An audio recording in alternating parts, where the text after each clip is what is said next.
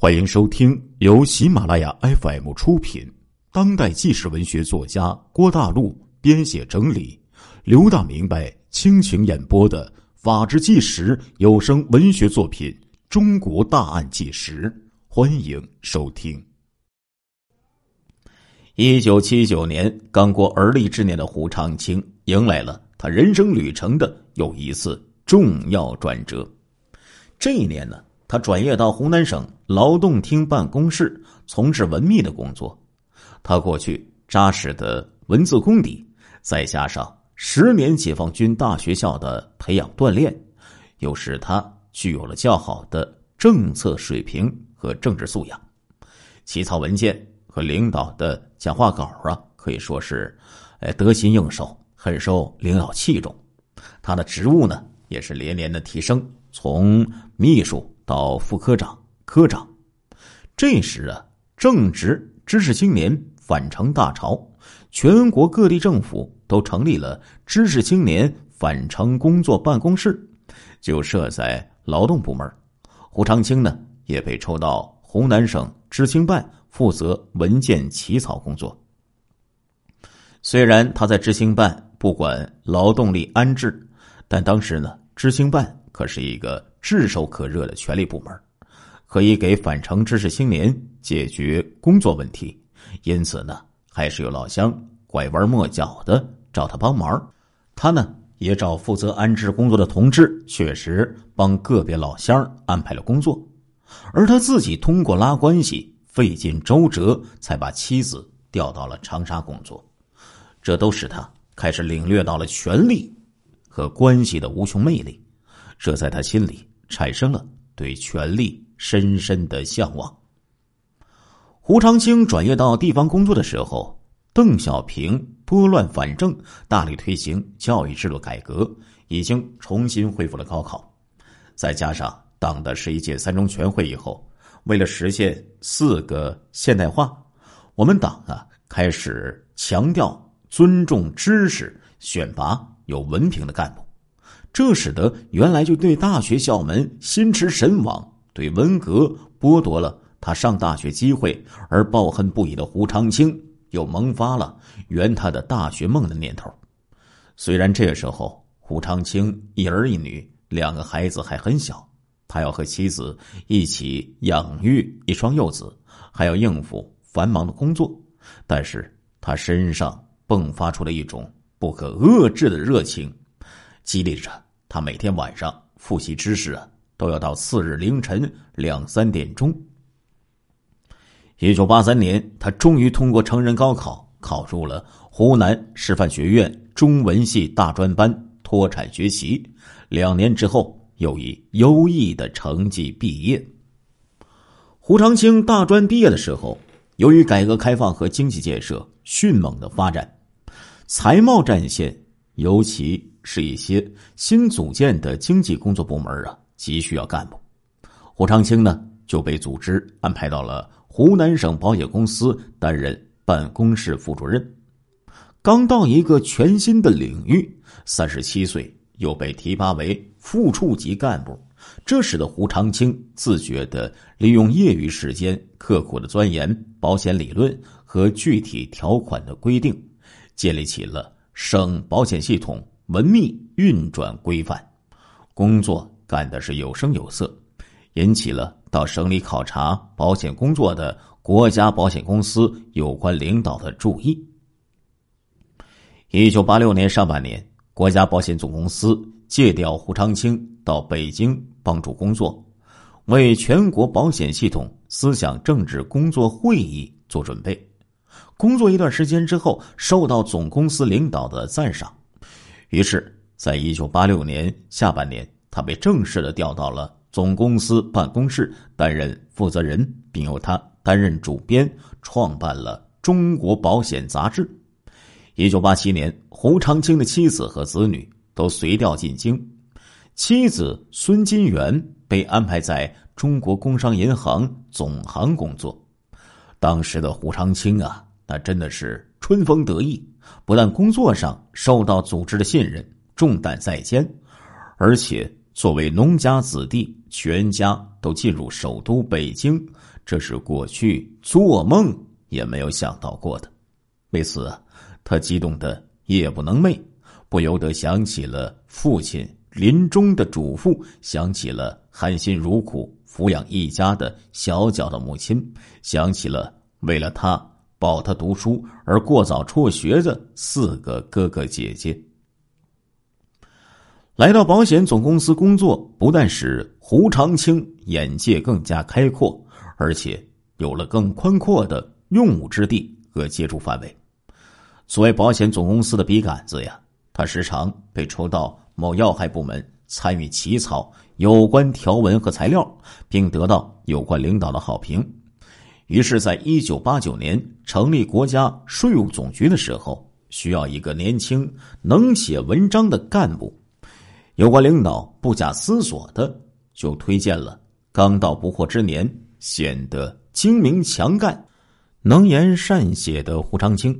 胡长清呢，便调入国家税务总局担任办公室主任。第二年又升任办公室主任。胡长清在国家税务总局担任办公室主任期间呢，有一段萦绕心怀的经历，特别值得一提。一九九二年，胡长清率团带领全国各省的税务局长去法国巴黎进行税制改革的十九天的学习培训。这是胡长清第一次出国，却给他留下了极其深刻的印象，也对他日后的犯罪演变产生了重要的潜在影响。这一次出国学习，使得胡长清在几个方面大开眼界。一方面看到我国税制与资本主义发达国家在税收征管方面的差距，他们的税收管理十分严谨，全国电脑联网，税收完全靠纳税人自觉交税，而税务部门主要是进行稽查，而我国税收呢，则是以征税为主。另一方面呢，也看到西方的文化与生活方式和我们很不一样。更加丰富多彩，胡长清对西方的文化和物质生活羡慕不已，对巴黎的红灯区很想去看一看，却又不敢去。后来呢，胡长清对党心怀意志，总想全家移居国外，就是发端于此。这一次出国学习考察，使得胡长清深感法国的税制和征管模式的先进，很值得。我们国家学习借鉴，于是胡长清在学习考察期间就撰写了洋洋万言的考察报告，其中对我国的税制改革提出了一系列颇有价值的意见。回国之后交给了有关部门，有关领导都参与了该报告。这个报告应当说对当时推进我国税制改革起到了积极作用。胡长清的报告引起了。有关领导的重视，于是，一九九三年三月份，国务院财经领导小组办公室主任给胡长清打招呼说：“税制改革今年要有大动作，并且让他参与分税制改革的设计和实施。”中央领导听取改革方案的汇报时，胡长清还曾经做过主题汇报。胡长清当时虽然并不直接从事税收征管业务工作，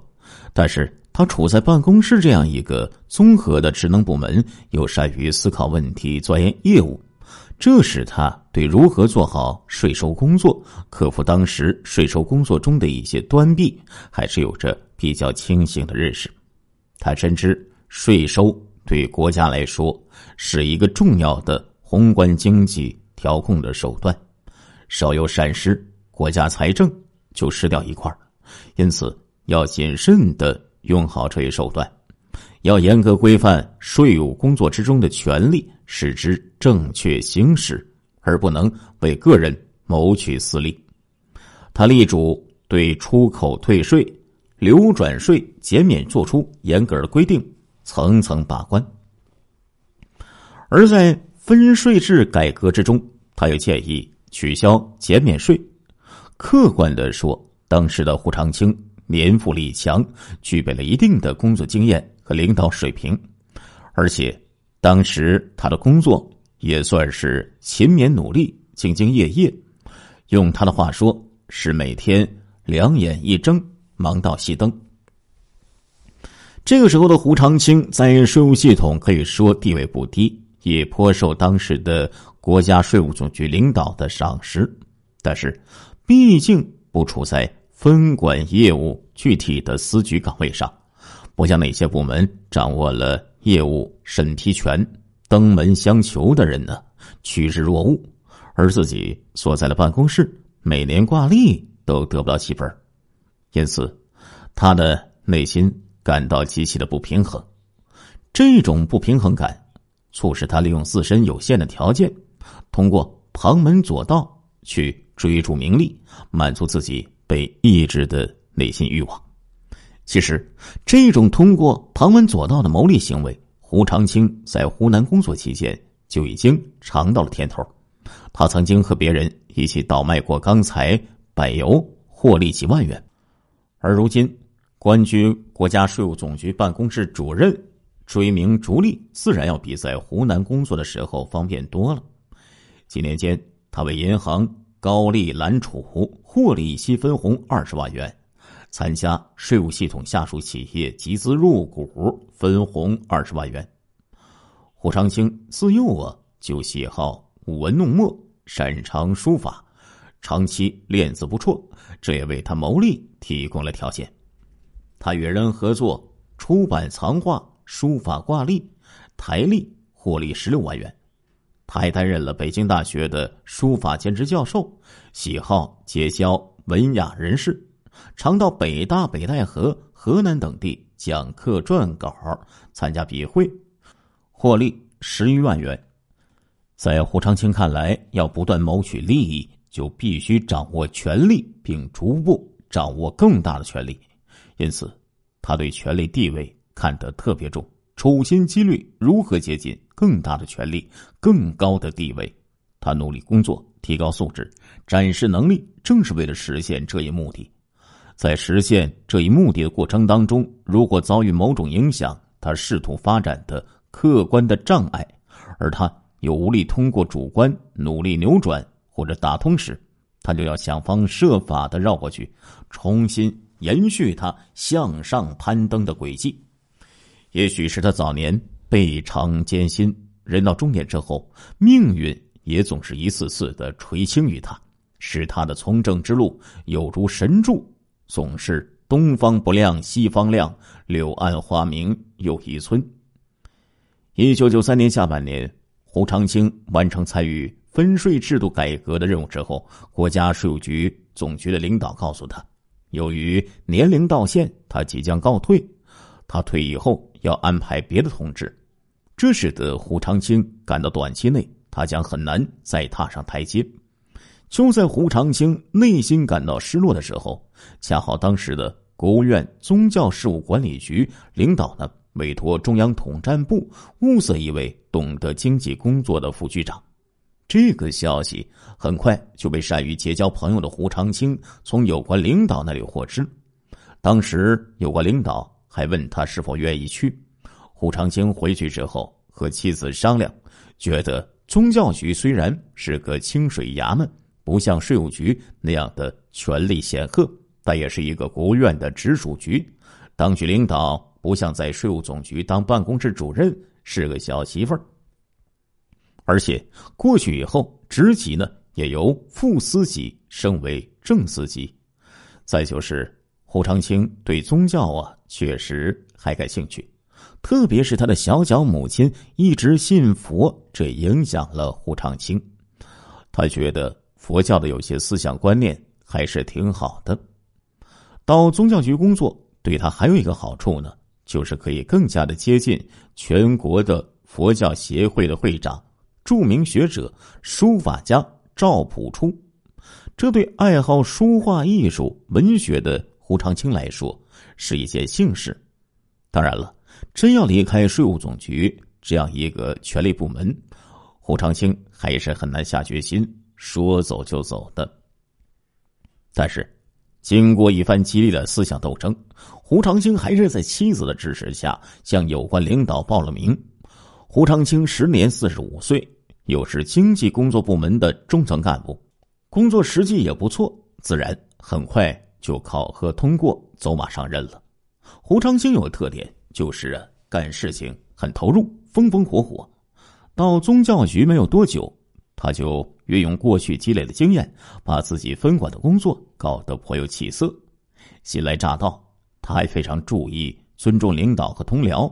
与下属呢。也处得很融洽，赢得了大家的好感。第二年，老领导主持党组会，通过了上报胡长清为中青年干部第三梯队的决议。实际上呢，就是想让他接快要退休的老领导的班但是出乎老领导的意料，也出乎胡长清的意料。一九九五年初，老领导退下来的时候，中央统战部的一位局长。被任命为国务院宗教事务管理局的局长。就在胡长清仕途似乎又一次受挫的时候，机遇又一次恰逢其时的降临在了他的面前。一九九五年三月，胡长清遵照当时有关领导签署的命令，率团前往泰国迎娶佛教创始人释迦牟尼的舍利回国之后。宗教局人事司有关人员向胡长清报告说，人事部有一个通知，中央呢要从国家机关各部委选调一些司局级以上的干部下派省里担任领导工作，国务院直属的符合条件的也可以报名。有两条要求，一个呢是个人自愿申请，第二个呢是组织考核。胡长清立刻动了心，他和。妻子商量的时候，两个人呢都是思想斗争激烈，拿不定主意。因为过去两夫妻结婚多年，却经常天各一方，分居两地。胡长清在部队工作的时候是这样，后来呢，胡长清调到北京工作的时候，妻子儿女呢也是一年之后才随调。如果这一次下到省里去，又要分居，而且还不知道什么时候胡长清。方能回到北京，但是商量来商量去，妻子呢还是支持胡长青下去。知夫莫若妻，他深知仕途发展就是胡长青的命根子，丧失了这次机会，或许他以后会抱憾终生的。他说：“你放心去吧，家里的事都由我来承担。”胡长青。又给已经退下来的宗教局领导打电话征求意见，老领导说：“还是留在北京慢慢来吧。当然了，你如果想下去，我也会支持你的。”于是呢，胡长清打定了主意，给组织人事部门写了一个报名要求。胡长清当时有个想法，就是自己在省级政府机关工作几年，到中央。工作八年时间，也大都是在经济综合部门，具备地方和中央的工作经验，从事经济工作的经验，到省里工作不会感到失落和无奈。他认为自己有这个阅历，也有这种能力，驾驭一个省领导层的工作。亲爱的听众朋友们，这一集的《中国大案纪实》播送完了，感谢您的收听。我们下一集再见。